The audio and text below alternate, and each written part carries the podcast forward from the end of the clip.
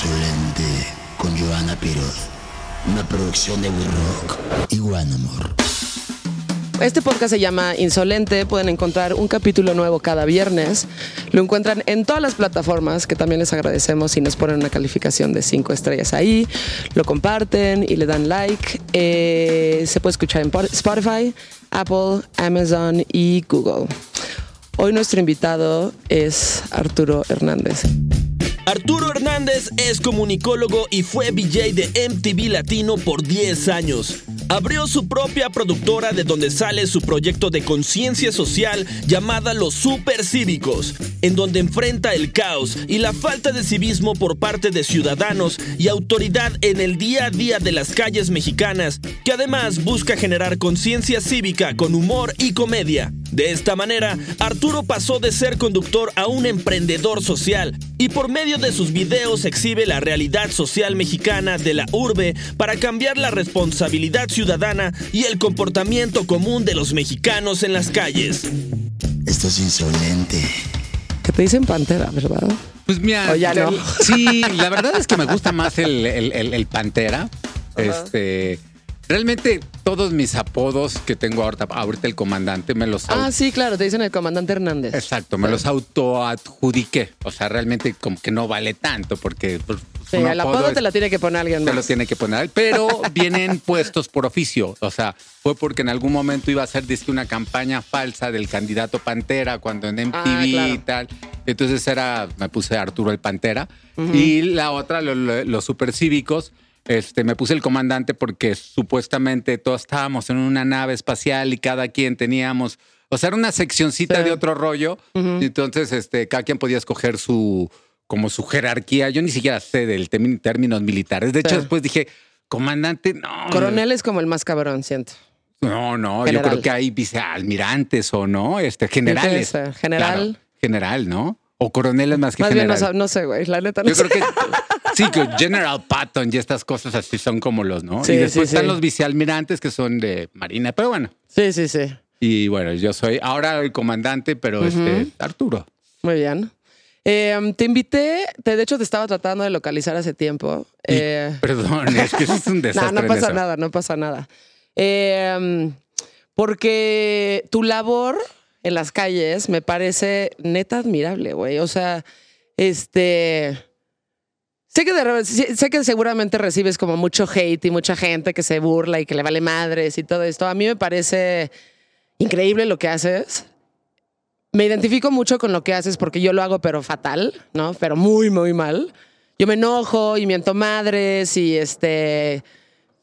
O sea, No, sé, pues todo- es lo hago mal. la neta lo hago mal. O sea, de- de- para que yo ya he llegado ahí, o sea, era Es como que lo hiciste tú, por muchos años. He estado como que, que- que trabajando y trabajando Sí. el proyecto. Y este, y perdón que te interrumpa, pero No, no, bien. me di cuenta que la mejor defensa de todo es increíble, es romperle el esquema al Sí. gandalla mexicano. O sea, o sea, sobre todo el, el tema varón. O sea, Sí. en el o- 95% son güeyes, ¿no? Sí. Que tienen esta mentalidad. No, hay y que todo lo tenemos que ¿eh? No, sí hay, sí hay, sí Puta, hay. güey, No, sí hay. Bueno, sí. Digamos que es ahora un 80-20, ¿no? Sí. Pero este. Pero sí este tema que, que- que aprendimos en donde todos tenemos que resolverlo a madrazos. Y a madrazos es la valentía, güey. Y el que se agarra a madrazos es el que, cuando, güey, no, eh, no, es Sí. mucho más valiente primero llegar y encarar, güey. Eso se llama- esos son los huevos. Al final de cuentas, me da miedo, me da muchísimo miedo, pero, pero estoy, lo entiendo igual que tú. Me da muchísimo más miedo que no hagamos nada, pendejos. Porque tarde o temprano, ese mismo problema que, que, que estás teniendo y que estás tratando de solucionar, si no lo paras, tarde o temprano te va a llegar, güey, indudablemente. Sí, y nos claro. está llegando a todos, pero mucho más grande. Sí, entonces yo lo hago fatal. O sea, y recuerdo esta época en donde... ¿Cuál, es, en, en qué radica que no lo haces bien? No, Por ejemplo, un cuenta, yo, ejemplo. yo uso mucho mi bici. O sea, de hecho, vendí mi coche, dije, no necesito tener un coche. Tengo una patineta también, pero una tradicional. Uso mi bici para todo. Y en algún momento, cuando estaba haciendo mi programa de radio desde imagen, que eventualmente al final lo cambiaron hasta Copilco, yo vivo en La Juárez. Dije, güey, yo me voy a ir en bici. Ni madres. O sea, yo no voy a comprar un coche. Entonces, imagínate diario. Salía a las 8 de la mañana. Llegaba a las 9 imagen. Medio me arreglaba un poquito y ahí ya entraba a la cabina y hacía programa de 10 a 12.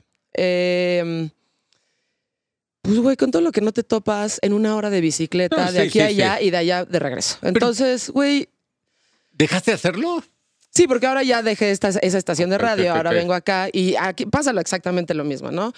Eh, todo tipo de situaciones. Eh, personas estacionadas sobre la ciclovía, eh, personas este, estorbando los, este, las rampas, las pocas que existen en las banquetas para las personas con alguna discapacidad. Eh, Güey, todo. Paso de cebra, todo, lo- todo, todo, todo, todo. Pas- te pasas los saltos porque sientes que vas a avanzar más rápido y llegas al otro pinche alto y dices, no mames, eres Ah, bien sí, pendejo. Se salió de control. Ajá. Y güey, no me lo puedo quedar. O sea, no, no creo que como sociedad vaya a cambiar nada si no abrimos la boca y si no decimos algo. Exacto. O sea, para mí el, el- el concepto de los supercívicos es muy sencillo.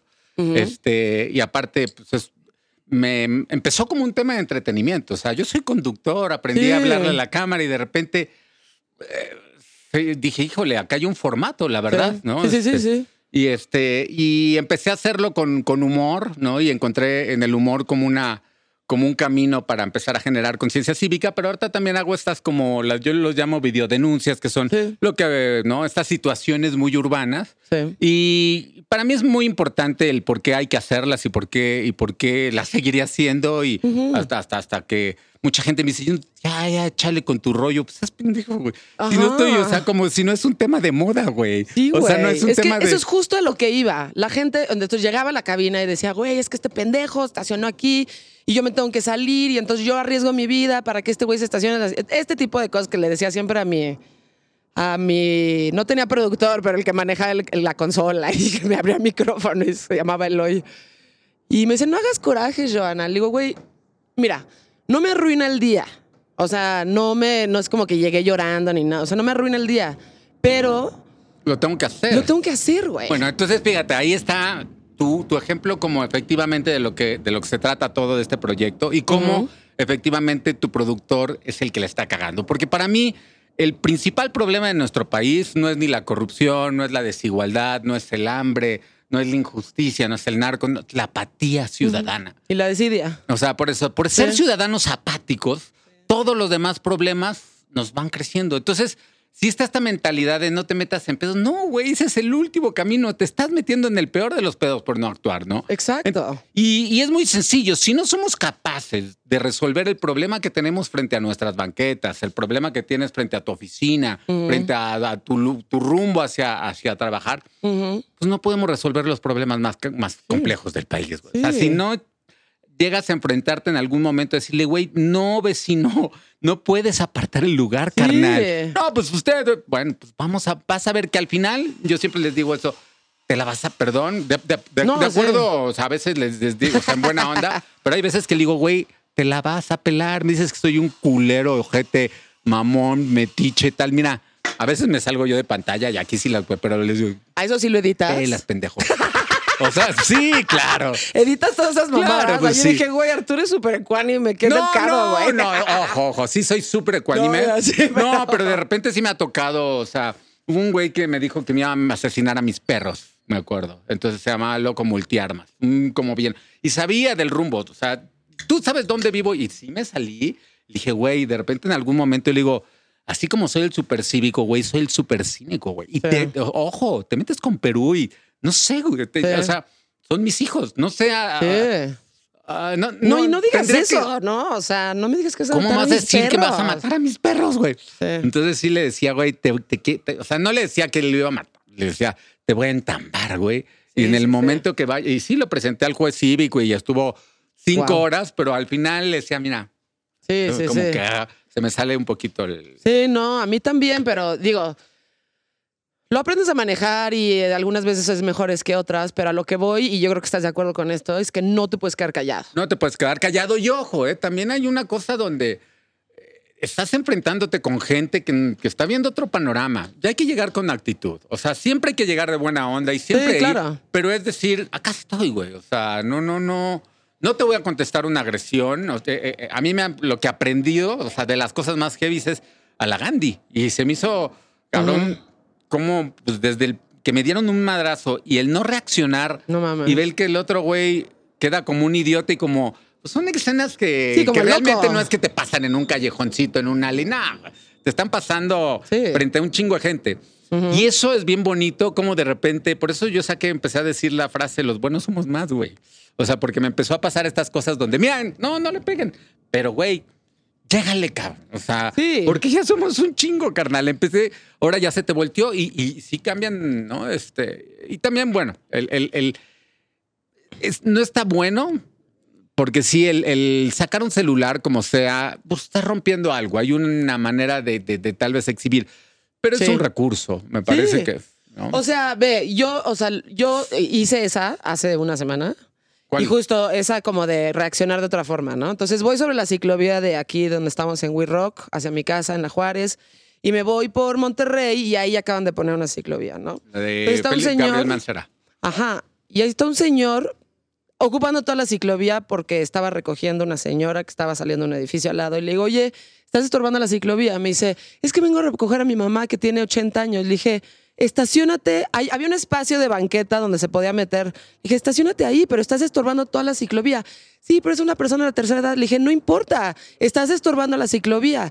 Pues es que dame chance. Le dije, a ver, imagínate que yo soy tu hija. Y yo, tu hija, va sobre la ciclovía y hay un güey que se de- decidió pararse ahí por lo que tú quieras. Me vale madres. Decidió pararse ahí y tu hija lo que tiene que hacer es salirse y arriesgar su vida para volverse a incorporar a la ciclovía. Tú estás arriesgando la vida de esa persona y no soy tu hija, pero soy yo. Entonces imagínate que fuera al revés, o sea, que fuera tu mamá de 90 años, güey. Claro. O que fuera tu esposa, o que fuera tu abuelita, o lo que sea. O sea, todos estamos en una situación de vulnerabilidad también, en donde, sí, ahorita tú estás en el coche, güey, pero en cualquier otro momento tú vas a necesitar que el resto de las personas sean cívicas. Y Entonces, este- sí, hazlo. Hazlo, sí, sí, hazlo sí. así, ¿sabes? ¿Y lo convenciste o no? Me dijo, lo voy a tomar en cuenta, pero no se movió. Ahí, Y le mira, si dije- tienes tiempo, de repente, porque esa es la cosa ahí. Sí, no, güey. también tiene que ver con este. Yo a veces, híjole, es chistoso porque, pues sin querer, pues estos videos son, me dieron a conocer y cuando Sí. se ponen locos es de repente, ay, ya picó, ya picó el güey, y entonces ya, pero sí. Si tienes el tiempo, espera una, patrulla y va a pasar. O sea, va a pasar en dos minutitos. La paras y le dices de manera muy cortés, este, oye, es obli puede decirle, por favor, o sea, recurrir a la autoridad. Y de todas maneras, independientemente de, de- de que llegó la patrulla o no, lo que hiciste, ese es el camino correcto. Porque si cada quien, si empezamos a hacerlo todos de manera continua, a mí por eso a veces me encabrona mucho los ciclistas, porque, güey, voy yo, yo estoy viendo que estoy con el camión de mudanzas y pasan todos los ciclistas así, güey, carnales, estamos en el mismo pedo. O sea, Sí. estamos, o sea, es, pensemos como hormiguitas, güeyes. O sea, Sí. que está la varita y boom. Y si cada quien en- entráramos Sí. en ese track, ¿y qué está pasando? Y eso es de lo único que se trata. Empezar a empoderar a la gente. eh, vamos a empezar, o sea, sin querer empiezas a resolver 20 mil cosas, ¿no? Porque eh, esas hormiguitas que se juntaron para un camión de mudanza van a empezar a reaccionar de la misma manera cuando ven un güey que dice, el intentar eh, un atraco y cosas como más, más complejas. Pero por eso se empieza, por ese pequeño ejercicio, ¿no? Ujú. Y lo tienes que seguir haciendo, me Sí. parece. Sí, o sea, y creo que es muy importante y creo que. Grábalos. digo, se ha ido cambiando. Híjole, es que, güey, ya, o sea. No, te, te pones una de esas Este- camaritas como la que yo tengo, vas con tu casco y me pasas ahí y ya. Es que, sabes, tuve paciencia, pero en general serían como más bien videos donde estoy tratando de romperle la madre a alguien, la Ah, verdad. bueno. Entonces, sí. O sea, por eso digo que tú lo haces muy bien y lo has llevado a un campo, pues ya, o sea, profesional. Este. Pero en general, o sea, creo que parte de lo que hacemos, de lo que hago yo aquí, es que en diferentes personas, ¿no? Músicos, guionistas, escritores, conductores, bla, bla, bla, como hablar con ellos y inspirar al resto de la gente para que vean la importancia de, de lo que es hacer cierta labor, ¿no? Yo Claro. creo que los mexicanos tenemos también, sobre todo las generaciones más chavas, ¿no? O sea, como que sí pueden, siento que ya los más grandes como que ya no van a entender ni madres, pero por lo menos las generaciones un poquito más jóvenes tienen que ver la importancia de esto y tienen que ver la importancia del el respeto hacia, la, hacia, hacia el resto de las personas que también vivimos en esta ciudad Completamente. y este ya comportarnos a la altura, güey, y ser personas educadas. Y sobre todo creo que una de las cosas que hay que romper, que también todo el tiempo lo estoy diciendo, es un verdadero problema es aquel que normalizamos, el que lo vemos normal, el que ya Exacto. es parte de la rutina. Eso es lo que hay que despertar. Ay, es que no pasa tanto. Exacto, Es que dame ese- chance. Son es que... cinco minutitos, el Sí, nomás tantito. No, sí, yo tengo exacto. identificados. Eso es normalizar esa situación. y me parece inaceptable. Inaceptable. Increíble. Exacto. Porque aparte, eh, sacar como que ese esquema a la gente es, es bastante. Es, es- es complicado, pero bueno, pues a ver cómo nos va, porque sí está muy heavy. Yo, como veo a la humanidad, yo creía que compuesto con el COVID iba a ser como un despertar, como Sí que, no, güey, güey. ya vimos, ya, ya vieron que todos estamos conectados. No. Sí, uno cree que ese tipo de cosas va a cambiar y hay gente que quiere aprender y hay gente que no quiere aprender absolutamente nada. Exacto. Hay unos que no puedes ni de qué hablarles. Es- Sí, hay gente que, que no sabe, hay gente que no sabe que no sabe, hay gente que sabe, pero que, ya sabes, que Sí. cree que sabe más de lo que realmente cree. Y hay, hay gente que de Que plano no, vive en plano. una puta que vinieron a ves. respirar al mundo y los aventaron así. No, no, y, ya, son malos, malos, ¿eh? O sea, yo, yo, yo identifico que hay como un, un 20%, ¿no? Este, de gente que, que la tiene muy clara. Como que está ya en un track y que está eh, tratando de apoyar de alguna u otra manera, sea el oficio el que sea. Ajá. Después está el otro panorama igualito, que son de estos güeyes que, que dices, güey, ni le... Sí, ¿Para qué discutimos, güey? Porque Exacto. estás- Discutir con una persona que ni siquiera tiene Ni la va- apertura para escuchar es. No, Pérdida de tiempo. Exacto, porque son los violentos, son los que de repente tal, y Claro. deja, baja la camarita y déjate tal. Oye, dialogamos más. A esos Sí, de repente los bloqueo luego, luego y me voy, de- los dejo hablando de espaldas. Porque si les das un poquito la. ¿La, el- el- ¿La atención? la uy, aguas, o sea, ¿no? Entonces son a los que de repente no te voy a contestar si me das un madrazo, carnal. Prendan todos la cámara. Sí. No te voy a agredir, güey. Y ahí Sí. me voy y no quiero discutir contigo. Así no quiero hablar, güey. O sea, se quedan así, güey, ¿no? Como, ah, te, te, te dirán cobarde y después en las redes igual y date Sí. un tiro que te digo, todo primitivo.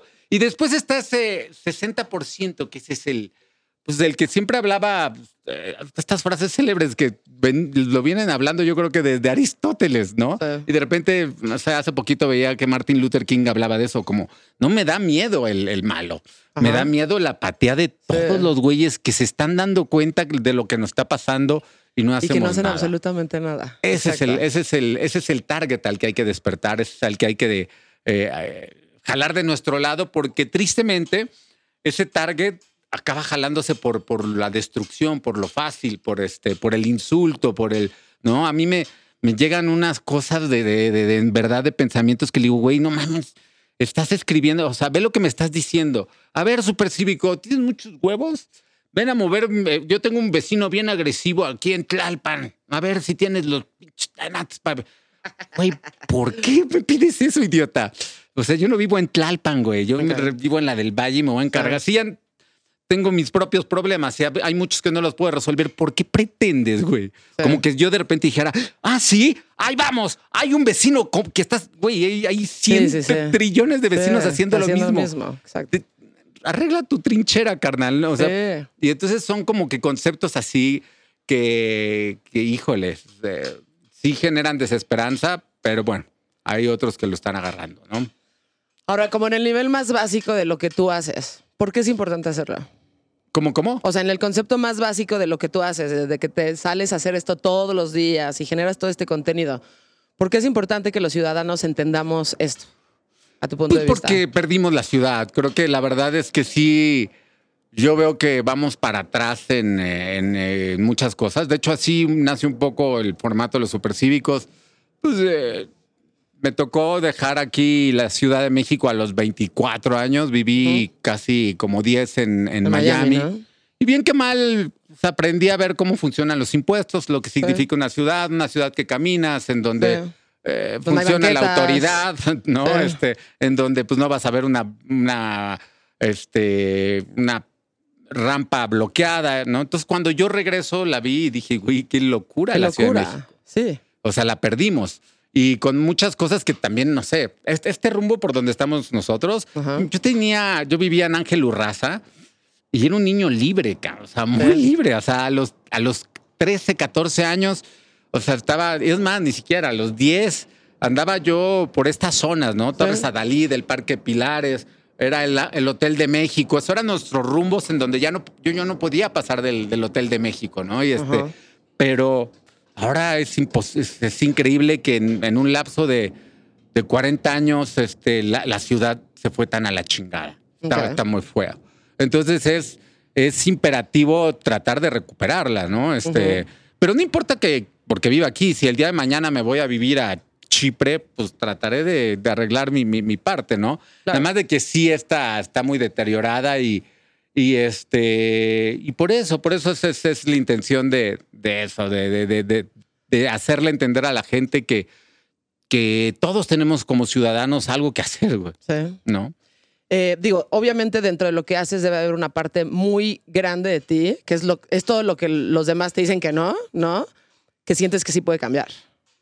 Sí, no, Sí. completamente. O sea, yo sí de repente siento que estoy remando contra marea y no va a cambiar absolutamente nada y nada más me emputo y ya sabes, bueno, va, órale, y no va a cambiar nada. Pero en tu caso, sí debe haber una parte muy grande de ti que dices, sí puede cambiar esto. Sí, no, no. Y la verdad es que, a ver, es bien bonito como al día tengo, pues tal vez unas seis, siete este, reconocimientos en la calle de Super Cívico, el que se toma la foto, el que, ¿sabes qué me gusta mucho?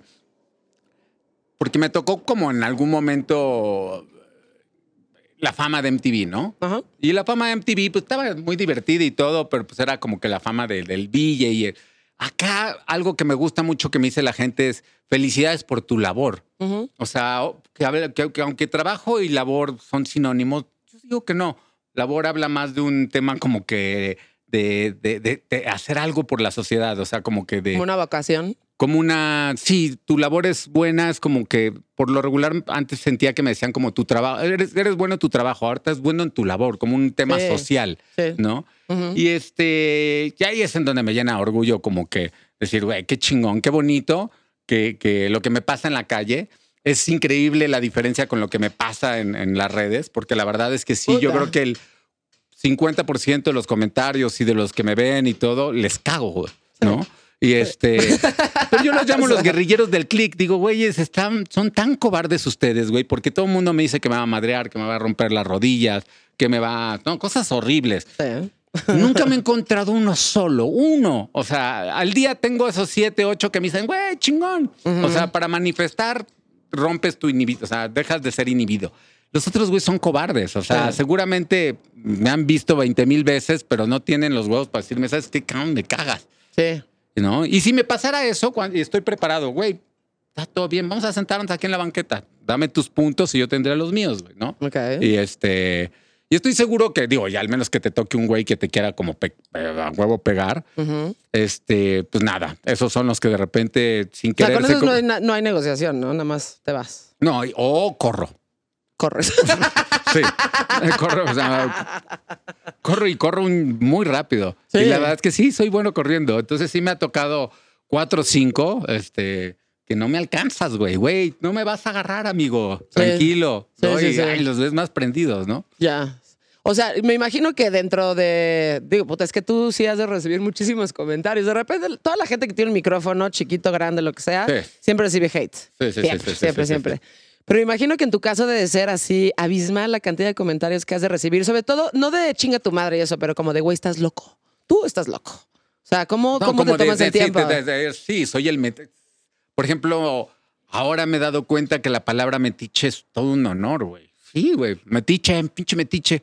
Claro, güey. Sí. Hay que ciudad, meternos. güey. O sea, cuando Sí. las cosas no, no, no, no funcionan y las quieres arreglar, pues hay que meterse. Y eso Claro. hace. Y bienvenido el metichismo. Entonces, mientras me digas metiche, este, ¿no? O, o, eh, son, son cuestiones que. O estas cosas, ¿no? De, de eres un cobarde por no agarrarte a golpes. no mames, ¿qué te pasa? pues, o sea, donde Oye, agarrarse a golpes es muy noventas, que aquí justo quiero hablar de eso contigo, porque a ti sí te tocó toda esta parte. Creo que recuerdo haberte visto. Esa era una época súper prolífica de MTV y de la música y de ese canal. O sea, yo lo tenía puesto 24 horas, era todo lo que quería ver. Videos de música, este, gente hablando de música, todo lo que estaba pasando, ¿no? gráficos Este, increíbles. Sí, los- güey, gráficos increíbles, gente no pretenciosa hablando de música que se veía que le gustaba, güey. No, Sí, no sí, la sí. gente que ahorita habla de música es como de, veme y dame un like y bla, bla, bla. Y es todo menos lo que es realmente importante, que es la música, ¿no? Claro. Este. Y güey, los noventas, o sea, ¿cómo, cómo pasó? O sea, eh, ¿cómo estuvo, güey? O No, sea, estuvo increíble. chingoncísimo. Increíble, Y tú increíble. estabas ahí, o sea. Sí, sí, me tocó como vivir un sueño, la verdad, este.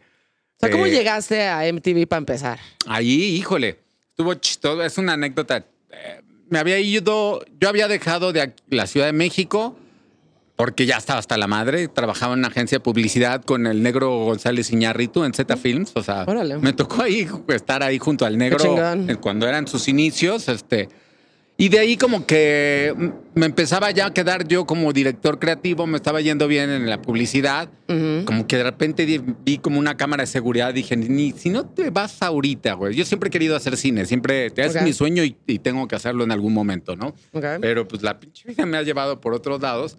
Este, entonces como que dije, güey, me tengo que ir a, a jugármela, voy a ir a estudiar cine a Nueva York, tenía unos ahorros y me fui a Nueva York. Y estando en Nueva York, eh, ya, había, ya tenía, yo estudié ciencias de la comunicación en la Universidad Intercontinental. Ujú. Y Chente Solís, uno de los con los que había estudiado yo, que trabajaba en Rock 101, como él era el programador, este, éramos Chente, ¿te acuerdas de Abel Membrillo? Sí, Como claro. éramos todos, eh, eh, Chente, Abel, éramos cuatro Era de cuando la- estaba Gerardo... Luis Gerardo Luis Salas. Gerardo Salas, Exacto, exacto. exacto. Bueno, Jim sigue. Feinstein. Pero era como su gran cuando, cuando Luis ¿no? Gerardo pen- pensaba ahí más, porque después como que el güey, puta, no, se fue como que quién sabe para dónde se fue el güey. Sí, es de esa Pero escuela de locutores. Sí, sí, sí.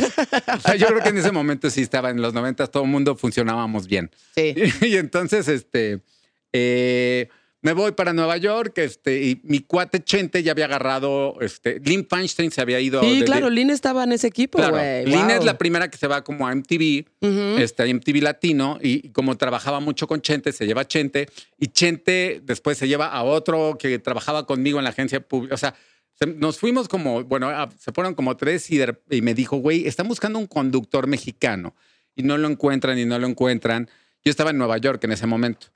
Y este, y les platiqué de ti, y entonces, este, y- pero te tienes que ir a México a hacer el casting, güey, para, porque tiene que ser en la calle, es un programa que se llama Afuera, que güey, estás pendejo, güey. O sea, no tengo trabajo y, o sea, pues iba yo, yo estaba viviendo con los pocos recursos, Claro. trabajaba en una tienda de videos que se llamaba Kings Video, este, estaba como que justo ahí acomodándome en Nueva ¿Cuántos York. años pero- tenías? ¿Eh? ¿Cuántos años tenías? ¿Cuántos años tenía? Sí. Tendría 23, 24. Ok. Y este. Y, y entonces, este, como que el güey va, convence al, al, al de producción, dijo: A ver, no, que hagas tu video, que a huevo tiene que ser en la calle y quieren ver cómo te expresas con la gente. Entonces, vete a algún lugar y haz como que preséntate. En Nueva York. En Nueva York. Ok. Pero pues, fíjate la pachequez. Me, me dijeron, pero que tienes que decir como, como el casting es, es en- se llama Fuera México, pues tienes que decir que estás como en México. Ok. Digo, ¿qué pido, güey? Pues lo digo, está bien, y ya. Entonces ya, pues, ah, ok. Me- pensé lo que iba a hacer, me voy a Central Park y estoy grabando con mi handicam así grandota. Ujú. Y empiezo a decir, ¿qué tal? Mi nombre es Arturo, estamos aquí. Así como Nueva York tiene muchos barrios, este, el barrio, no sé, chino, el barrio griego, el barrio italiano. Nosotros nos encontramos en la Ciudad de México y nos encontramos en el barrio newyorkino de la Ciudad de México. Güey, no es igualito. Vean, Central Park es muy parecida. Tenemos nuestros errores, como por ejemplo, pasaba el taxi, los- el pantone en los taxis no es el mismo y no sé qué. Ya. Y va pasando un güey que yo lo vi, o sea, súper mexicano, poblano, porque no hay otros allá. Venía acá el carnalazo poblano así y traía una, una chamarra, me acuerdo, de los jets de este color así. De esas puffies. ¿Eh? Como las puffies así, las Ajá, sí, sí, sí, sí, ¿eh? pues, porque era, era casi diciembre, o era Sí. diciembre. Y va como que caminando, ay, güey, perdón. Y este va caminando y pasa junto a mí. Y entonces yo agarro y lo meto en mi track, ¿no? Oye, amigo, ¿verdad que estamos en el barrio neoyorquino de la Ciudad de México y tal, tal, tal, tal? Y agarra el güey y me dice, sí, a huevo.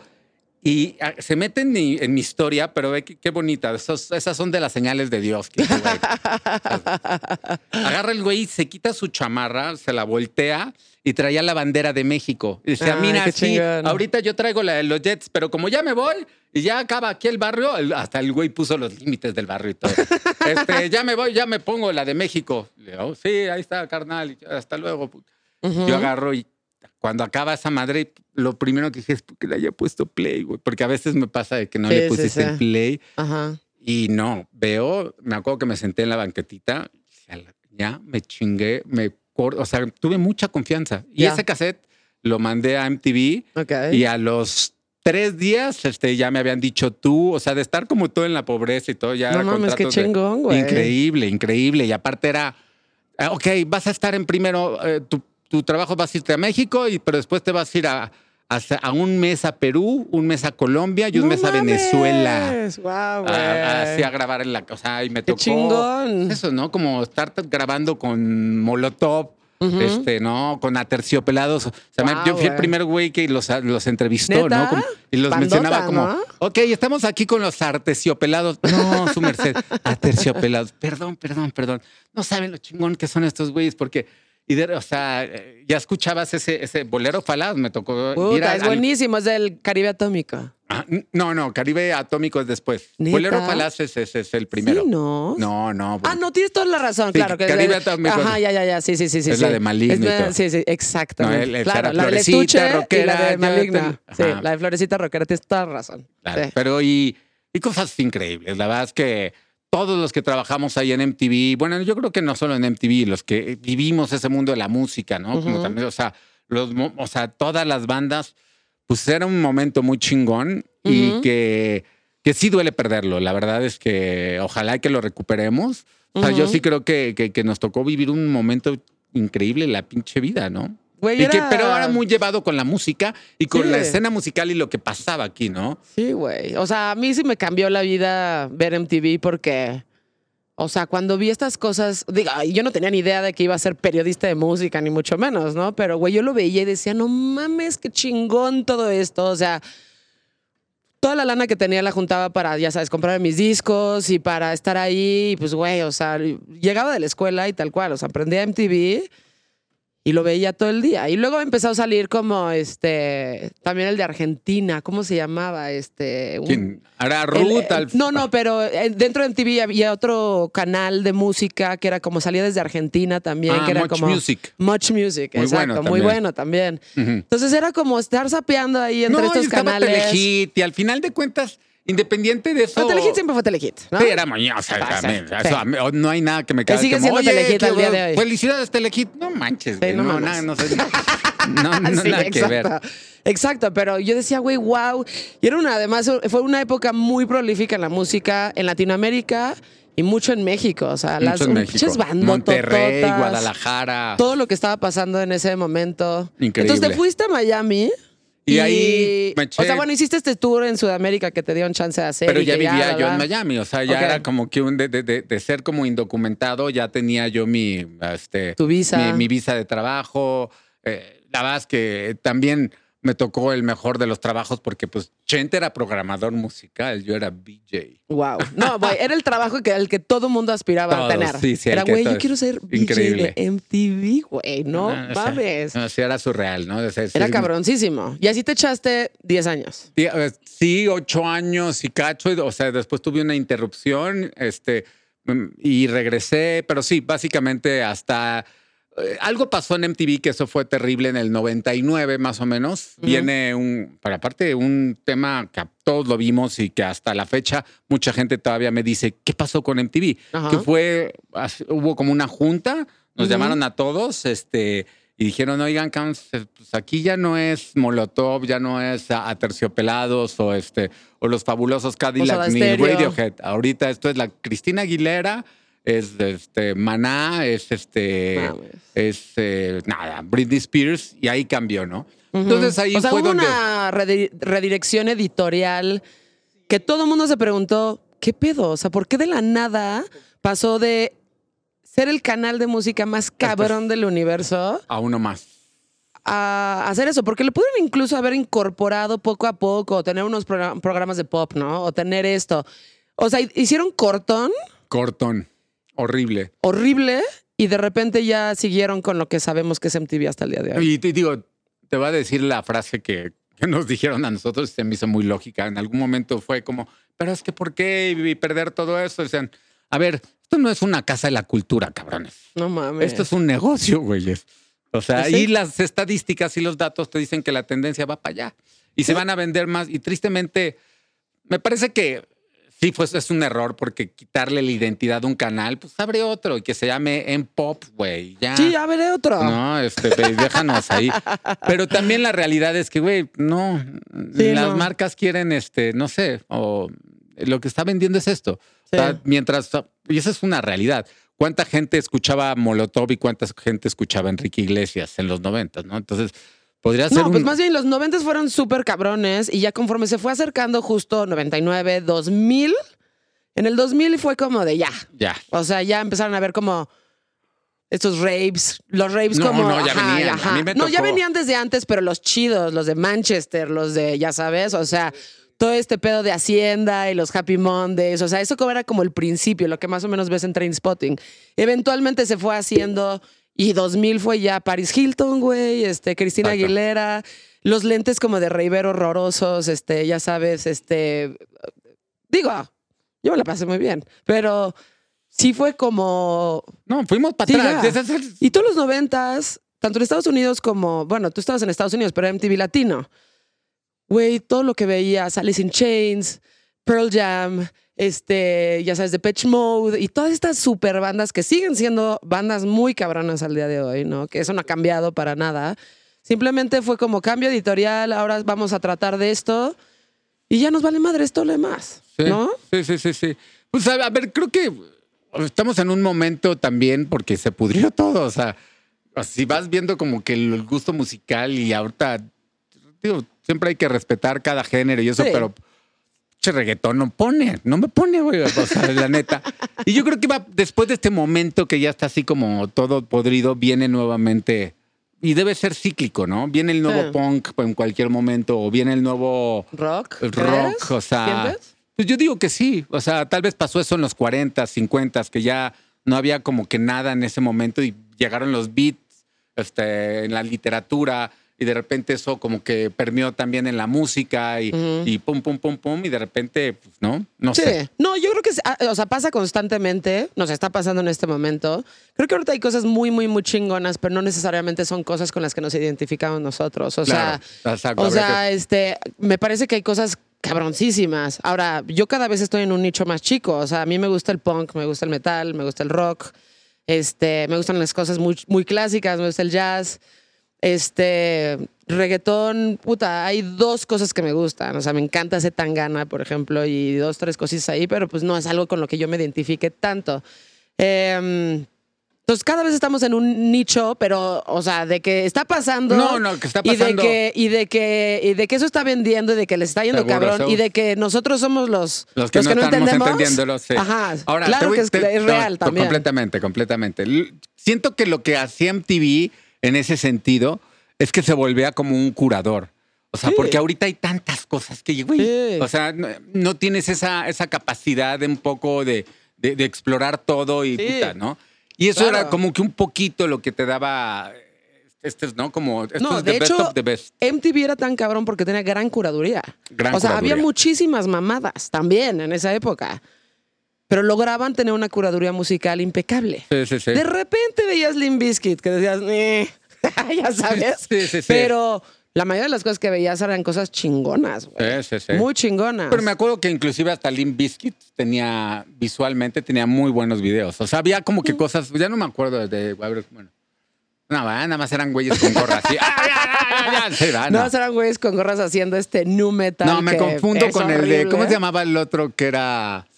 Ay, güey, este, ay, es que, no, perdón, se me van ¿Cómo ya era la la- rola? ¿Te acuerdas? No, como que era, este, se se veía como una bala. Ah, Korn. Eh, Korn. O sea, como Korn que sigue siendo cabrón, güey. Korn sigue siendo cabrón.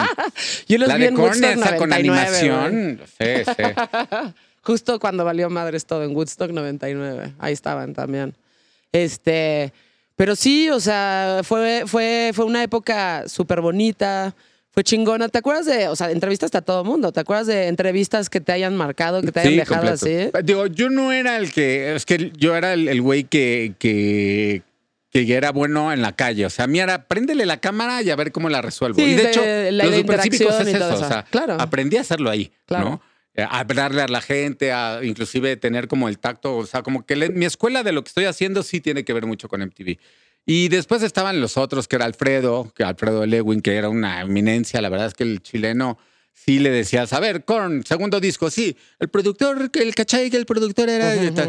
Eh, me tocó como no hacer entrevistas, yo sí, entrevisté a Manu Chao, una entrevista muy bonita en Venezuela y me la pasé muy bien y cosas así increíbles y el güey como que me acogió muy bien porque yo estaba muy nervioso, Ok. pero más allá de entrevistas como de momentos que dices, güey, qué cabrón lo que estoy viviendo, Ujú. es que iba a tocar este Radiohead, porque aparte Radio, eh, MTV Latino se convirtió en el canal, en el MTV que habían perdido el, el MTV gringo. El MTV gringo se adelantó a las Cristinas Aguileras a todo lo Sí. demás.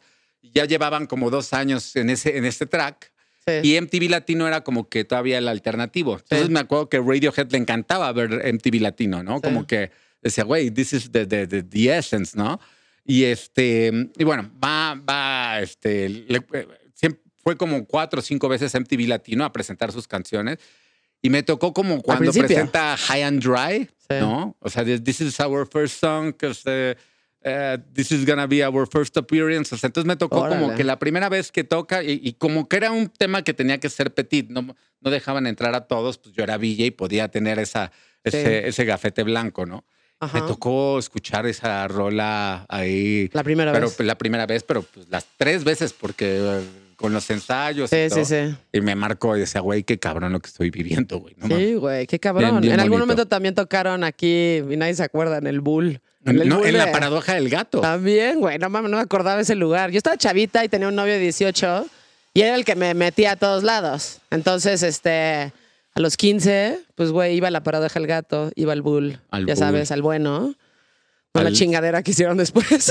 Este. Entonces se pierde a, a todos esos antros de México en el centro que eran chingones. a la este, Tirana, al ajá. Milan. Al ¿Cómo se llamaba? Era como medio los, este, era muy psicodélico eh, en el centro, Jelly Belly, era por ahí, y había uno más chiquitito ahí, como el Tutti súper. Frutti, el... Conf- No, había unas cosas, este... Era buena época para ir de antro época. también. muy bien, muy bien. Era Te muy buena época para, para ir de, pues a ir de antro y demás, ¿no? Y por eso de eso se trata un poco, digo, ya regresando ahí al tema supercívico. Pues eso, un poco lo que busco y es regresar a, a tener como un- una ciudad que, que vivamos chingona, ¿no? Sí. Y la verdad es que sí está, es, es- es terrible. Por ejemplo, ahorita te vas a los parques y traigo un tema bien fuerte con... Ay, amarren a sus perros. A mí me encantan Sí. los perros, rescato perros y todo, pero ya todo es un pedo donde están los perros sueltos. Está lleno de caca, la popó de los O sea, perros, ¿qué tal? todo el tiempo la gente pone cacas en el bote y entonces está, está complicado, pero bueno. Te quería preguntar una cosa, que yo tengo, yo tengo, digo, tal vez estoy bien o no mal, pero por eso te lo pregunto. Cuando yo estaba en los noventas, estaba más chavita y así, tenía esta idea, o no sé si era porque yo vivía en un círculo un poco más fresa, de que subirte al transporte público era como de nacos, güey, ¿no? Y de andar en bici es de nacos. Y caminar es de nacos, güey. Y como que todo tiene que ser en tu cochecito y con chofer y como con esas cosas. Y yo decía, güey, qué triste, porque la neta, güey, o sea, a mis papás les iba bien, pero yo era la última. Entonces a mí me tocó como lo reciclado de todo mundo. Y pues, güey, pues dije, güey, es más fácil que Caribe, le agarre. una Caribe. Ay, sí. No, dije, güey, para mí es más fácil. Si quiero a Coyoacán a janguear, pues voy a agarrar el pinche camión y me voy a bajar y eso es lo que voy a hacer. Pero entonces en el francés era como, ¿cómo vas a agarrar el camión? No mames, tus papás te dejan. Y siento, por ejemplo, que en eso sí hemos avanzado mucho, es que ahora es al revés.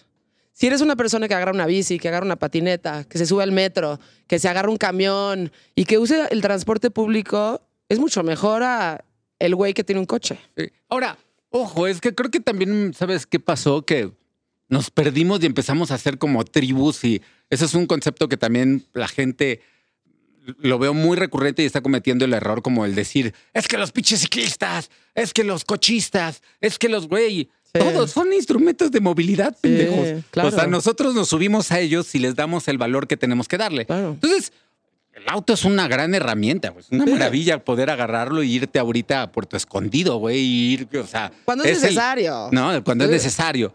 Este, pero la realidad es que el problema, y no solo ahí sí no es de México, eso es el tema de la humanidad. Ajá. Y que, digo, yo no soy comunicólogo y he aprendido a escuchar a los urbanistas y, y ya cuando lo ves y ves que, que se salió de control, desde el 1900 cuando aparece el automóvil, ¿no? Y antes eran pues todos a caballo y, Sí. y cómo empieza, desde ese momento, desde que el automóvil aparece, y hay una cifra es increíble, no sé si en 1904 que ves, antes se morían, no sé, en Estados Unidos. 27 güeyes por atropellados de caballos, ¿no? 27.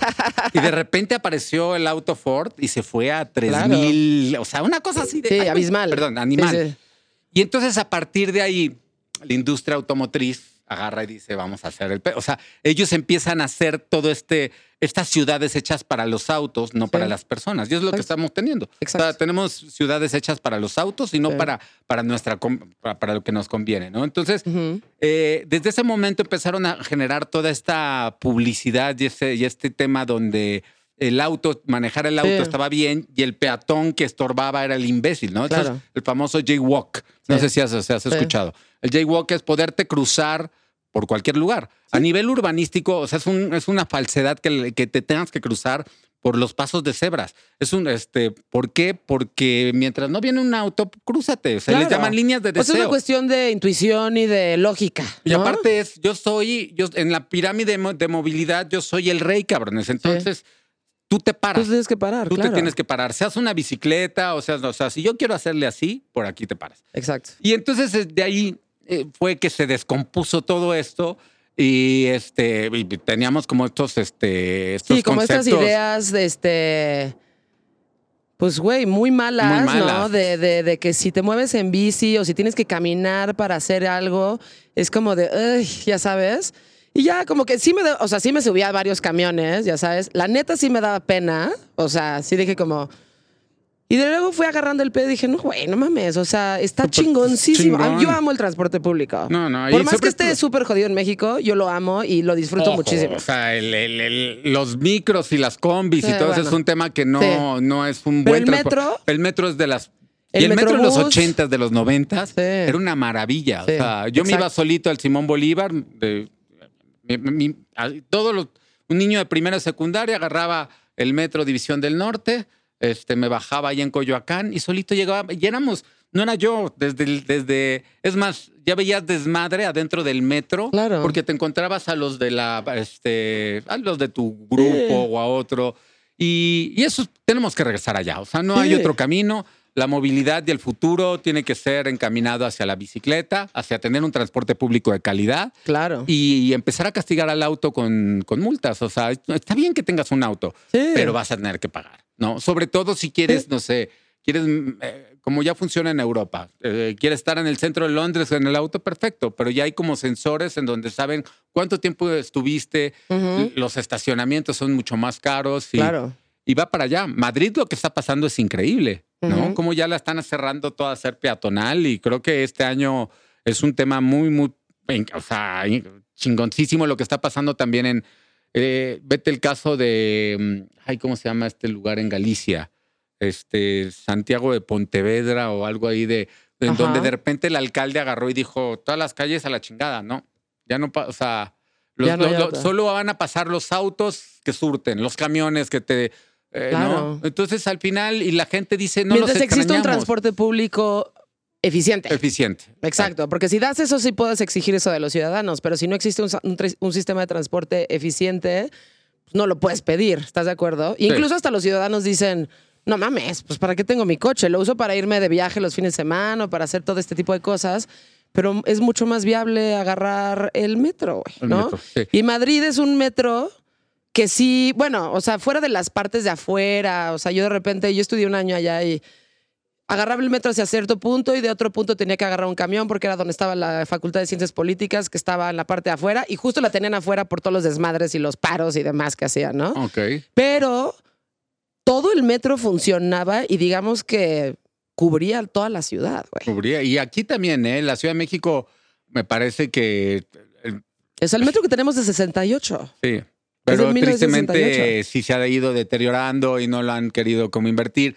También ya eh, he sabido que, que los metros ya no es el camino de la, de la, del transporte público, sino el metrobús, porque no es tan caro. Entonces es nada más darle el Sí. espacio de arriba Exacto. y tan tan, ¿eh? O sea, estas idioteces del cablebús y esas son idioteces, o sea, que escuchando a los urbanistas, que son cosas que se ven bonitas, pero volvemos a lo mismo, son en beneficio del automóvil, ¿no? Oye, ¿por qué se va por arriba? Para que estos güeyes no los molestemos. Claro. ¿no? Sí, tienes razón. Este, o sea, tú hablando con urbanistas así te dicen que lo más viable es hacer este tipo de transporte, o sea, metrobuses, por ejemplo. Metrobuses, metrobuses, todo con metrobús, o sea, ese, es el, ese es el camino realmente. Ok. ¿no? No sé si también los, este, los monorrieles o cosas así, pero tiene que ser un transporte público ligero que no construyas porque ya no hay Que no tengas necesidad excavar de y hacer, hacer ya no tengas que excavar y gastarte dinero y conectar eh, eh, eh, y siempre es una vialidad este, de transporte público. Le das un carril solo al, al- al auto o tal vez si, si hay y después el otro espacio para la bicicleta. Ajá. Y ese es como que a estos dos les doy este espacio y también bueno tiene que ver con banquetas amplias, un chingo de cosas. Pero bueno, Como lo que sucedió que ahí va poco a poco con insurgentes. O sea, le quitaron pues, Sí. toda la parte del medio. Este, chingoncísimo, la neta. Y este, pues tienes el Metrobús que va desde Cuatro Caminos, ¿no? Ah. Hasta el último que está. Cuatro Caminos. Cuicuilco hasta, O sea, hasta- hay uno, Buenavista. ajá, hay uno que es desde antes, Ah, sí, desde hacia Cuernavaca, ya sabes, que es el último, último, último. Sí, sí, y llega como por Dios. Verdes. güey. Exacto, sí, sí, sí. Entonces, güey, ese está chingoncísimo. Todo el mundo se, toda la gente de coche se quejó. Este, ahora me parece que es que uno de ida y uno de regreso para los coches, porque además ya implementaron la ciclovía, que no la han cerrado en, en algunos tramos. Pero sí, o sea, los coches están relegados a un carril. güey. Un carril. No, ahorita tienen dos insurgentes. Sí, es que hay sí partes en tiene. donde no, ¿eh? Una partecita que se, que se hace angosta. Ajá. Pero pues eso, o sea, es el, ese es el, el futuro. Y este, hacia allá tenemos que ir. Y hay una cosa en donde mm, los automovilistas, o algunos automovilistas, como que no entienden que es, creen que les quitaron el carril o, por ejemplo, lo que acaban de hacer el, el, este, el puente este de, de Sheinbaum, idiotísima, de destruir ahí Xochimilco, se le llama, ay, no sé qué inducido. O sea, si tú abres una avenida más de autos, lo único que va a pasar es que no vas a cambiar el tráfico. Exacto. Vas a inducir la demanda, se llama Exacto. demanda inducida. Sí. Y se va a llenar de autos y vas Sí. a tener el mismo tráfico. Y ya Sí. se dieron cuenta y entonces ya, o sea, por dónde- o sea, ya se dieron cuenta los otros. Aquí sí está muy cabrón. Sí, exacto. O sea, si tú generas vialidades para los autos, la gente va a usar Va, más va a autos. usar el auto y se va a tener y, va, y si va lo reduces, teniendo- no va a haber tantos autos, pero tienes que poner transporte público. y o este bicicletas con infraestructura confinada, que es muy importante. Este. Pintura no es infraestructura. O sea, Sí. necesitas tener Las estos, estas, los, este, los volardos que te protejan. Sí. Y mientras más tengas eso, entonces la gente va a sentir más confianza y va a decir, pues ya, güey, mejor me voy para allá. Sí. Pero mientras no lo tengas, y aparte una cosa que está pasando que es terrible aquí en la Ciudad de México es que no, no tenemos examen de manejo. y eso está muy cabrón. O sea, le Y estás son dando permanentes. O sea, son pa- para siempre. para siempre. ¿no? Y le estás dando el arma a un güey. y Por eso los terroristas dijeron, oye, ya no, ya no, ya no para aquí, güey. No, lo de los aviones tampoco. Camiones, güey. Si ya te vas a matar tú, güey, pues sí, camiones. Güey, camiones y estos que tampoco están regulados, que se van a las carreteras, que son como de doble, ¿cómo se llama? Semirremolque. Doble mi no los pesan. Este, entonces le meten mucho más peso de lo que deberían. No tienen los frenos con. no tienen los, ajá, no les hacen este revisiones y ese tipo de cosas. Entonces realmente están poniendo en riesgo la vida de todas las personas que van en las carreteras. O sea, en nuestro país este dato es brutal. Muere mucho más gente, pero no, o sea, por una estadística, yo creo que el 50% más por accidentes viales que por el narco. Eso está cabrón. Y estamos todos del narco, las muertes, pero nadie habla de los accidentes viales y está Sí. muy cabrón. Y Dinamarca o Suecia han llegado ya, creo que Dinamarca el que está más cerca o, o- o Isla. Hay uno que ya está en el tema este, cero accidentes, que nadie lo ha logrado. Creo que han llegado Dinamarca a cinco accidentes mortales al como año. Copenhague, ¿no? Que es como la, la ciudad más este. No, no hablo del país. Ah, ok. O sea, todo el ah, país. Dinamarca como país. Como país de decir, llevamos cinco muertos nada más. No mames. Eso es increíble. Eso es increíble. Sí. Sí, vas a Copenhague y entiendes por qué. O sea, todo mundo anda en bici, todo mundo anda en bici, ¿no? O sea, hay- para dejar tu bici tienes que dejarla como en un montón de bicis que ya están ahí. Y hay algo muy interesante, que hay un metro que solamente da la vuelta, es un círculo, ¿no? Entonces, este círculo es muy amplio y cubre toda la ciudad. Entonces, en vez de hacer como rutas, como conocemos el metro en la Ciudad de México, este es un círculo y ese círculo tiene como salidas a otros lados. Entonces tú vas por el círculo y te paras al más cercano a donde tienes que llegar y de ahí ya salen varios sistemas de transporte públicos ahí, pero es un círculo grandote. Entonces nada más te acercas y no vas en una línea, ¿sabes? O sea, no vas en línea horizontal. Y también hay que entender que hay lugares en México que no puedes llegar. O sí, sea, ¿no? sí, sí, sí. O sea, no Santa vas a ir no a. Desierto de los Leones. así. Sí, ¿no? Tendrías que ser como de estos que el, el Tour de Francia, no sé. Sí, no, es muy, o sea, es es- es súper difícil. Pero sí, o sea, el, el- el- el- el tema del transporte público en México además está súper este, abandonado. O sea, no le están dando importancia al sistema de transporte público en México. Como que le siguen apostando mucho a No, que mal, siga habiendo esta, esta coches, ¿no? administración, digo, sí, o sea, esas madres del cablebús, se le, digo, se le cayó a Brad y se le cayó también a ella, porque eso es del mantenimiento, o sea, lo de los pernos es Sí. Terrible. Entonces, sí hay un retroceso, yo sí siento, al menos en la Ciudad de México con la CEMOVI, y fuimos para atrás en muchas cosas, ¿no? O sea, sí abrieron Sí. las ciclovías, pero por ejemplo, la ciclovía de insurgentes no fue porque quiso, o sea, no querían ellos. Sí. Fue por el COVID y fue como los grupos ciclistas los que impulsaron y al final de cuentas esa ciclovía es como un triunfo, pero realmente esta mujer es Cochainbaum, ¿no? Esa es la realidad. No, y Eh, pensar que mucha gente, yo me acuerdo haber escuchado mucho el que votaron por López Obrador porque generó el segundo piso cuando era jefe de gobierno. Ajá. Es que hizo el segundo piso. No mames. No mames. Una- una pendejez. Es una pendejada que me digas que vas a votar por un güey que hizo un segundo piso en vez de beneficiar el sistema de transporte público en México, que era lo que realmente necesitábamos. Sí, sí, sí. Entonces, como que le dio beneficio a los que tienen coche y a los que tienen pues el dinero de- para poderse comprar un coche, lo cual va completamente en contra de su discurso. Es que yo ¿no? ahí es donde te digo que todavía las, los hilos, yo estoy convencido, los manejan las eh, industrias grandes. O sea, esta mujer, Sheinbaum, cuando ya fue elegida y todo, llegaron y se habló y hay que hacer estas obras y hay que... eh, sí, viene toda la movilidad, pero yo creo que todavía las, las grandes ensambladoras de autos deciden muchas cosas todavía, en, no solo en México, sino en el mundo, ¿no? Pues sí, pero sí debe de tener ahí como su moche, ¿no? O sea, tú Sí, síguele- sí, por de- eso, eso. Síguele dando por no, aquí por eso sí. y, y, este, pues para que sigamos O sea, vendiendo coches. Y de hecho, el tema de- del, del auto eléctrico no está resolviendo nada. Porque digo, No. sí estás ayudando con el tema de las emisiones, pero el tema del espacio es una idiotez. Ya no cabemos, güeyes. O sea, ya no podemos estar haciendo más espacio para el auto. Entonces, este, yo creo que va a ser un golpe ahí medio duro, porque ya vi como este, los Estados Unidos está con todo este tema de, estar generando como estos autos eléctricos. Es como que el, el tema y no va a resolver nada para el camino, pero te son muy poderosas las ensambladoras de autos. O sea, No, el- y en Estados Unidos sí te das cuenta por qué, ¿no? O sea, todo está hecho para estar en, En auto. en auto. En o sea, auto. en casi todas las ciudades que no son las ciudades súper grandes como N- Chicago, Miami, ajá. este, en Los Ángeles no te puedes mover si no tienes una, un Miami no. Miami, Miami. South, South Beach solamente, pero de ahí allá te vas Por a... eso, sí, o sea, sola- yo creo que a excepción de Chicago y Nueva York, Filadelfia puede ser, todo es como que tienes que tener un coche, porque si no, no hay manera de, de, de, de poderte, o sea, de poderte mover. Sí, y en ese sentido ni modo que la reconstruyan. Quién sabe qué pase, pero sí. ¿Cuál es este, mm, cuál es el futuro de los supercívicos como proyecto? Ahora quiero hacer este como mm, la serie. Estoy ahí platicando, yo creo que va a ser o con Netflix o con Amazon. Ok. Y en los últimos años, este, como que me di cuenta que el futuro ya es empezar a hacer como cosas mucho más documentales, o sea, que puedo llegar a incidir. Hicimos un tema con farmacias del ahorro. Hace, hicimos una aplicación que por desgracia la perdimos. Era una aplicación que te permitía hacer reportes geolocalizados de cualquier parte de, de la República. Tú agarrabas y la gente decía, mira, no sirve esta luminaria, este, eh, lleva, no sé, me, me gustaba que la gente eh, le diera, eh, no estoy bien. ¿Eh?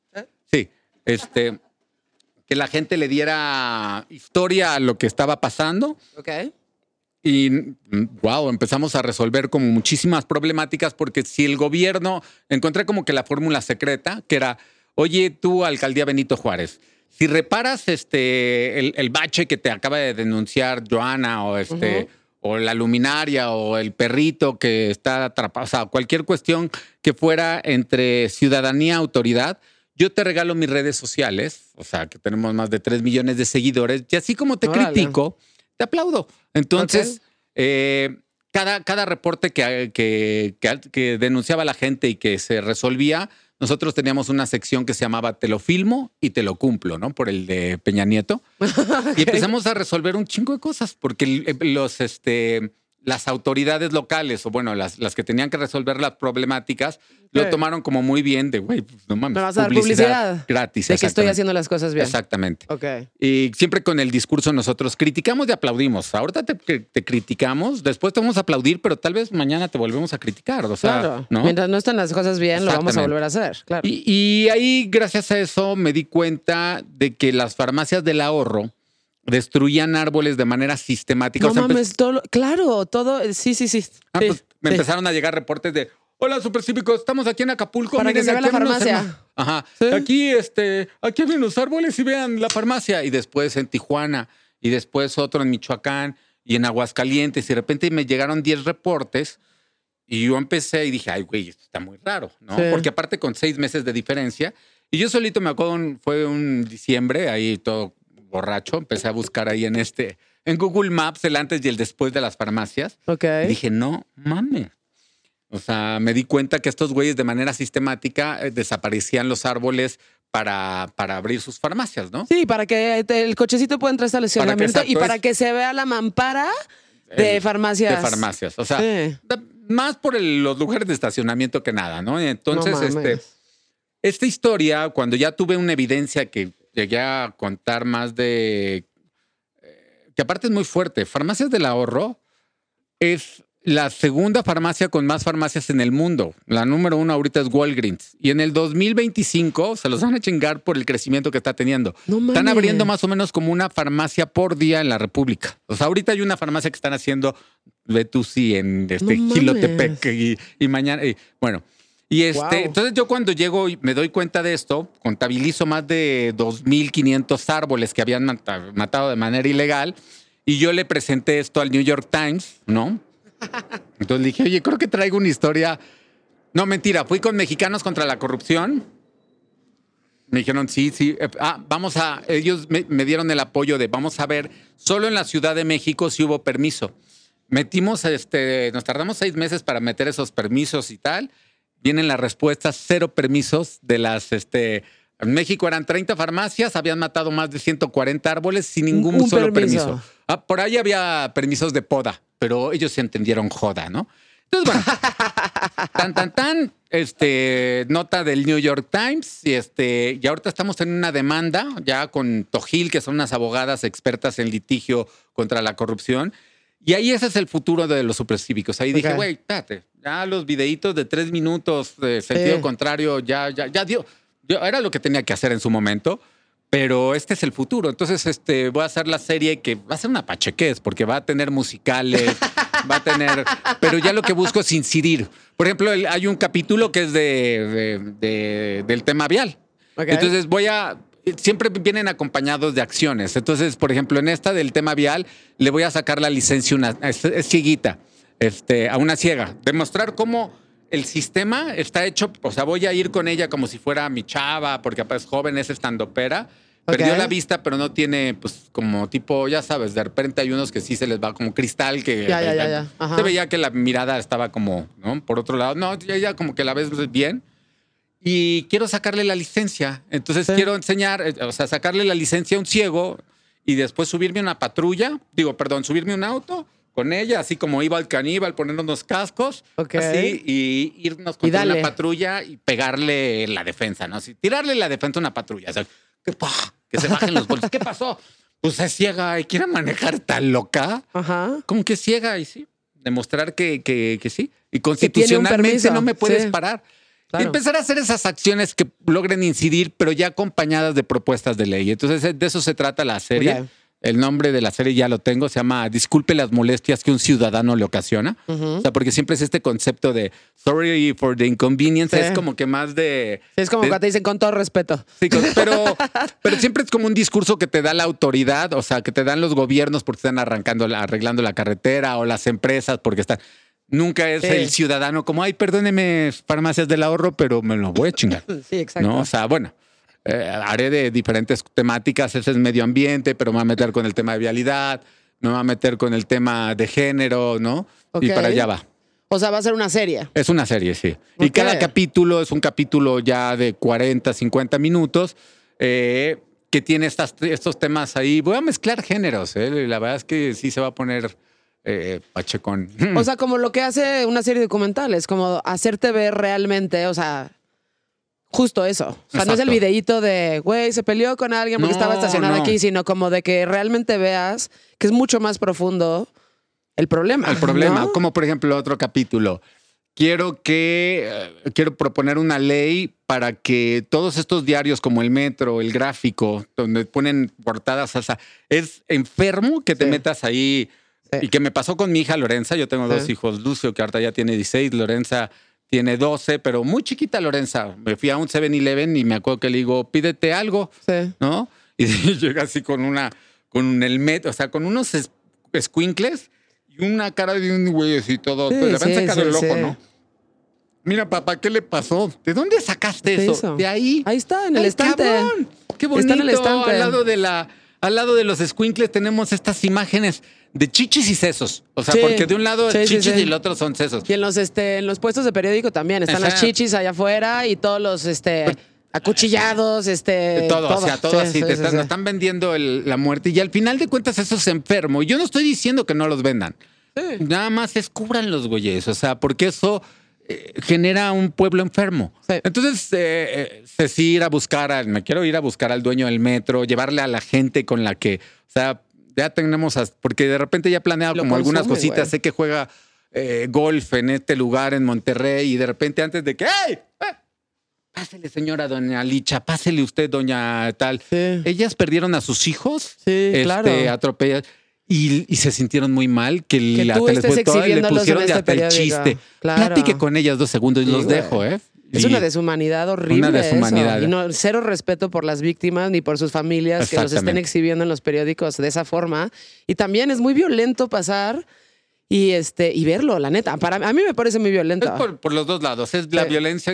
y es eso, este, pero ya ha llevado el por qué es enfermo, el cómo se maneja en otros países, en donde efectivamente, oigan, la nota yala o la nota amarilla existe toda la vida, nada más va, va como el porno, Sí, güey. o sea, sí, sí. no Más, tan- más- no- con un poquito más de cuidado. de cuidado. Y el tema de la basura. O sea, La basura. el tema de la basura en donde la gente, la otra día casi me agarra madrazos un güey, porque dije, oye, se te cayó tu vasito que tiraste en el piso. Iba saliendo de una camioneta, ya sabes, Mercedes-Benz. Se te cayó. Este, y como que se hace pendejo, le digo, güey, recoge tu basura, no me voy de aquí hasta que no recojas esa basura y la metas a tu coche o donde la quieras tirar, pero en mi calle no la vas a tirar. hacemos desde te, te Este, ayudo en la- vamos a y, monetizar este, se bajó toda videos. su familia y ya me querían madrear, güey. O sea, me fueron a bu- me metí al súper que estaba enfrente porque iba al súper y se metieron y me estaban viendo así. Yo dije, bueno, pues güey, si ya se van a agarrar a madrazos, pues güey, déjame y me pongo mi backpack bien y vámonos, ¿no? Pero porque le dije, y le dije bien, ¿eh? Le dije, oye, se te cayó tu basura. Como diciendo, la pudiste haber cagado, pero sé que no. Es mejor llega y dile, o sea, o sea, empieza a trabajar ese tema. Oye, hermano, es sucio, güey. Y, o sea, bájale un poquito más el tono y te lo juro que vas a encontrar más, este... Más aceptación. Y si no, y- cuando, a, mí, a veces que eso, Fui súper educada. Bueno, creo que el- después le dije como, güey, ya tienes, ¿qué? 25, 26 años. ¿No te han enseñado que la basura no se tira en el piso? Sí. ¿Sabes qué?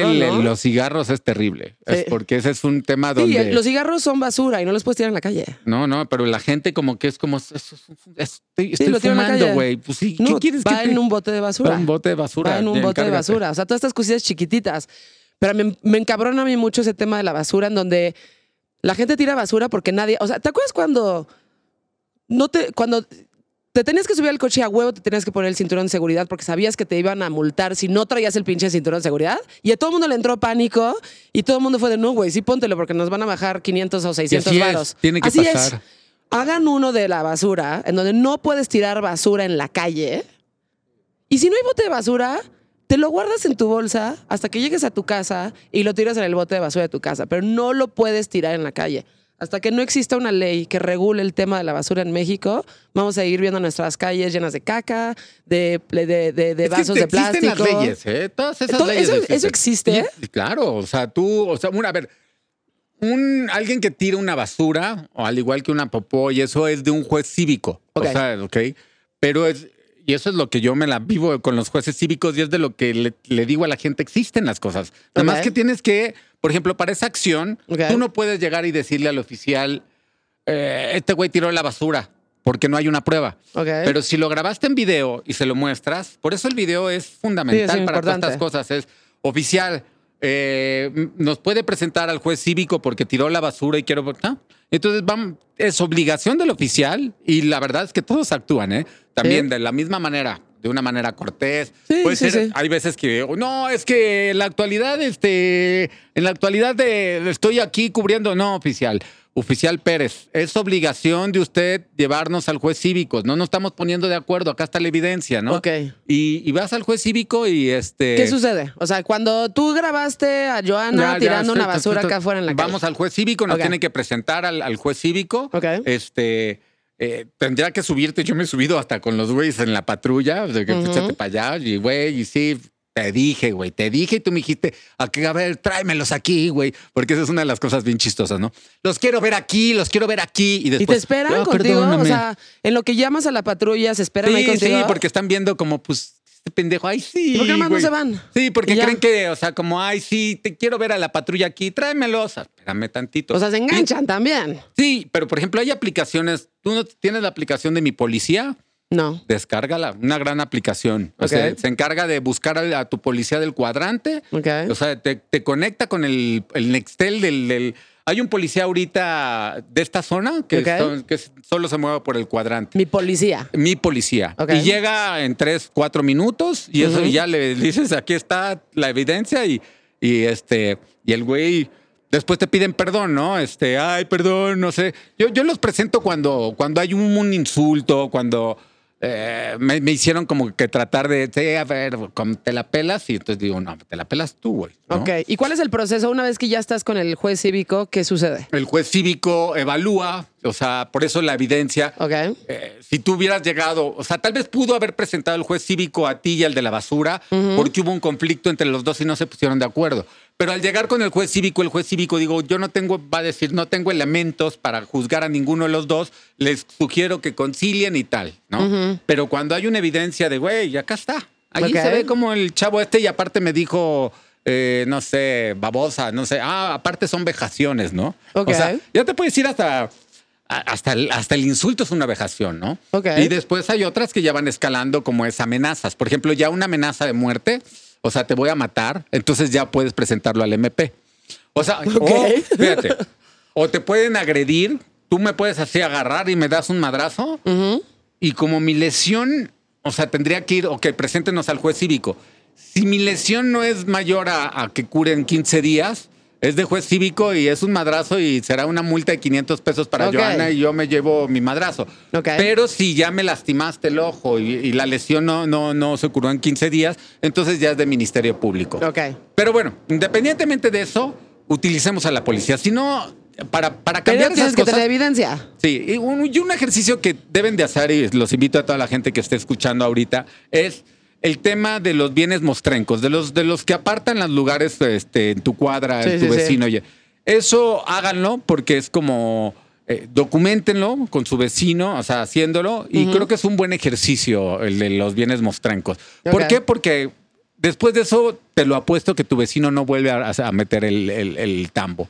Porque si lo vuelve a hacer, como ya lo tienen, ya lo tienen registrado y reincidió, entonces ya la segunda vez, creo que hay una segunda vez para, para cuestiones cívicas, ya la tercera falta cívica ya es este tambo. Tambo de, no sé. Neta. Sí. ¿Cuántos días? Pues no sé, tres días, dependiendo como. Güey, yo no me quiero echar tres días en el, en el bote. Pues sí, pero, pero ya tanque. cambia todo. En el primera vez, en el momento que ya los güeyes vieron que hay ciudadanos y que sobre todo es el vecino loco, o sea, yo en mi cuadra soy amadísimo y odiadísimo. O sea, Sí, me tengo así imagino. los güeyes que les zurro la madre, pero los güeyes que me quieren un chingo, ¿no? Y este, Sí. y- pero siempre les digo, o sea, güey, vas a perder, carnal. O sea, y me he movido todo, ¿no? Desde puestos ambulantes, este, eh, no sé, he quitado espectaculares. O sea, yo en mi cuadra así como que ya me encargué de, Sí. ya puse pasos de cebras, este, puse que pusieran todos los volardos y este. Y, y creo que sí se puede hacer a nivel ciudadano con un poco de compromiso, pero tiene que venir ese, ese tema. Ok. O sea, empezar a trabajar en conjunto con la policía, con la autoridad, porque al final de cuentas corresponde a ellos solucionarla, ¿no? Ok, entonces un paso sería tener evidencia. Eh, tener evidencia en video, En no video. fotos. O sea, eso es Sí. bien importante también. Si van a sacar su celular, ya sacaron el celular. Una foto no tiene contexto. Ok. El video sí. El video son, está compuesto cada segundo por Sí, sí, sí, sí. sí. 32 fotos o no sé cuántas Sí, más. sí, sí. ¿no? Evidencia en video. eh, contactar a la autoridad sería el, el segundo paso. ¿no? Ajá. Contactar a la autoridad, Ajá. mostrarle a la autoridad que, que- que está incumpliendo. Ok. Y es obligación de la autoridad presentarlo. Y tener la paciencia, ¿no? Para Tal vez, el ojo, a ver, proceso. yo les diría, no lo hagan en tiempos de Omicron, porque sí les va a salir así como.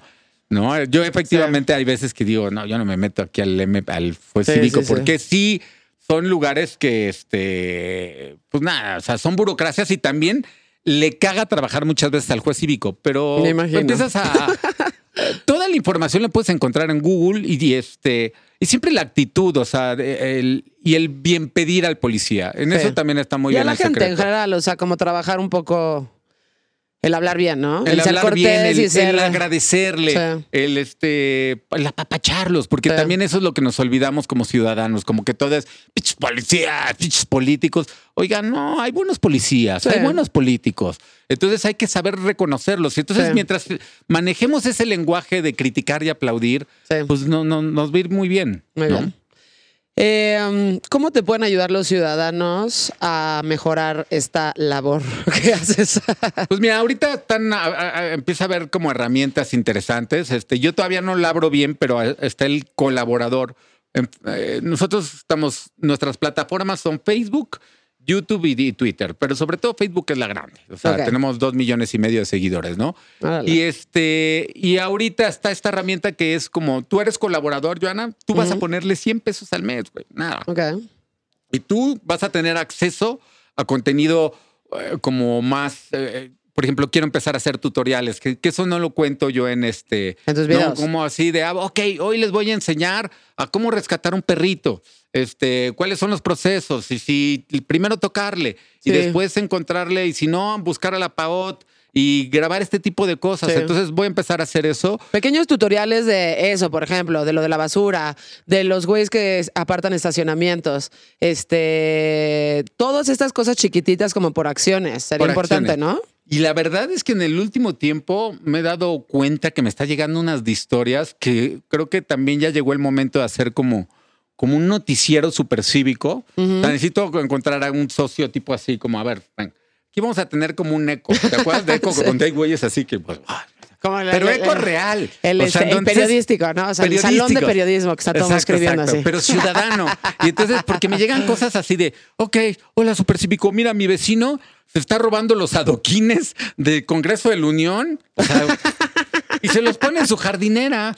Entonces es agarrar y decir, oye, qué historia, güey. Pero yo no, yo no tengo que ir allá a hacerla.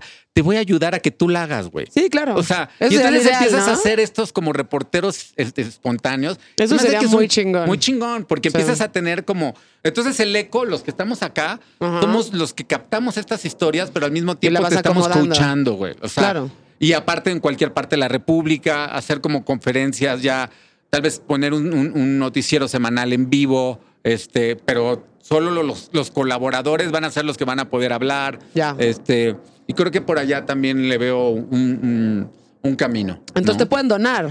Sí. Ok. Entonces, bueno, eh, eso, en los sí, es, oye, échame, tal vez voy a subir la tarifa de 100 a 200 pesos, de, de acuerdo a lo que vea que, que, Sí. que puedo lograr, ¿no? Pero si ya tienes 2 mil colaboradores de a 100 pesos, ese es el futuro. ¿Cuánto es? 2 mil, digo, Facebook te quita, ya sabes, ¿no? El 30%, pero... ¿Y lo hacen a través de Facebook? O sea, te donan por, por la página Sí, de Facebook. por a Te de la metes a la página. página de Facebook de Pero- Supercívicos. Pero lo puedo hacer con Patreon también. Ok. ¿No? Entonces ya de repente tal vez eh, colaboradores por Facebook, pero YouTube y, y- y- y Twitter es en Patreon y, Ya. yo uno las dos, ya ves, con Sí, sí, StreamYard sí. puedes empezar a hacer cosas. No, pero creo que va por ahí. Y Ok, se me y antoja- ha- ha- hacerte de un equipo de trabajo que reciba esta información, la distribuya y como que le dé seguimiento a los Exactamente. casos. Y que, Ok. y que tal vez ese, ese contenido se empiece a volver pa- pa- parte del contenido. No es, no es de que ya cuando resolviste el tema, sino que empiezas en este, en este eco como diciendo, vean esto, este es Manuel que nos escribe esto. Desde que lees el pedo, ¿no? Sí. Ya, hola Manuel, ¿cómo estás? Este, Manuel, ¿de dónde eres? De San Luis, ok. Y ver cómo darle el seguimiento, cómo vas preparando tú también a ese ciudadano Ok. a que al final de cuentas puede incidir, que esa es la palabra. Sí. Para mí los supercívicos es fundamental, ya es, ese es mi objetivo en la vida, incidir. Sí. Si no puede incidir, es el bla, bla, bla, ¿no? Entonces, Exacto. y sí, eso o sea, es- sí tiene que haber una acción ahí mucho más contundente, que nada más como... Que Sí. nada más la denuncia, digamos. de O los sea, views. sí. sí. Y, y por eso cuando hicimos la aplicación, eso fue lo que nos hizo dar el salto, de pasar del online al offline, Ya. ¿no? O sea, yo, gracias, no, no gracias a mí, pero gracias al ciudadano que, que hizo la denuncia, ya que yo puse ese vínculo, yo puse ese paso de cebras con ese semáforo, güey. Qué chingón. qué chingón. ¿no? Y logramos poner mil de esas, ¿no? Entonces, Muy bien. creo que va- vamos para allá también. En, esa es la manera para colaborar. Por lo pronto, métanse por febrero. Ahorita no está, está activa, pero no, no, no, he- o sea, le estoy diciendo a la gente, oye, si me quieres donar los 100 pesos, todo bien. Sí. Pero en febrero ya empezaremos a, a- a hacer como que este tema de colaboraciones con este contenido diferente, ¿no? Muy bien. Pues Arturo, muchas gracias por tu tiempo. No, muchas gracias. Eh, necesitamos más ciudadanos como tú. que no nada más se peleen como yo, sino que realmente como que hagan la labor completa, ¿no? Sí, Y ojalá tengas mucho apoyo de, pues, de la gente, de los ciudadanos, este, y que tu proyecto florezca, güey. Va a ser, va a ser. La verdad es que yo estoy contento. Este es, es algo que no me lo esperaba. Eh, y un poquito me duele porque también yo soy generador de ideas, pero ya me pertenezco acá. O sea, como que en algún momento le decía a mi esposa, híjole, este, pues los supercívicos es un proyecto que pues te estás ayudando a la gente. Entonces, en ese sentido, a, veces me dan ganas de decir, ah, quiero irme a escribir esta serie. No, ya, ya soy de acá. Sí, Digo, ya te, ya te, pues ahora sí ya te agarró. ya me agarró, porque tengo un deber social, pero pues el chiste Sí. es que, que todos entendamos que ese deber social lo tenemos todos, Sí. ¿no? Para que no estén con esos pensamientos idiotas de ven a Tlalpan, güey, a, a resolver mi pedo. no, pues lo tenemos que hacer todos, o sea, en conjunto. Desde, desde cada quien, desde, y aparte es encargarse de su trinchera, nada Sí, más, de sus exactamente. 50 metros cuadrados. Sí, no ni siquiera te tienes que ir de- más lejos, como lo que está pasando ahí en tu Ahí, colonia. en tu eso. entorno. Sí, exactamente. ¿Eh?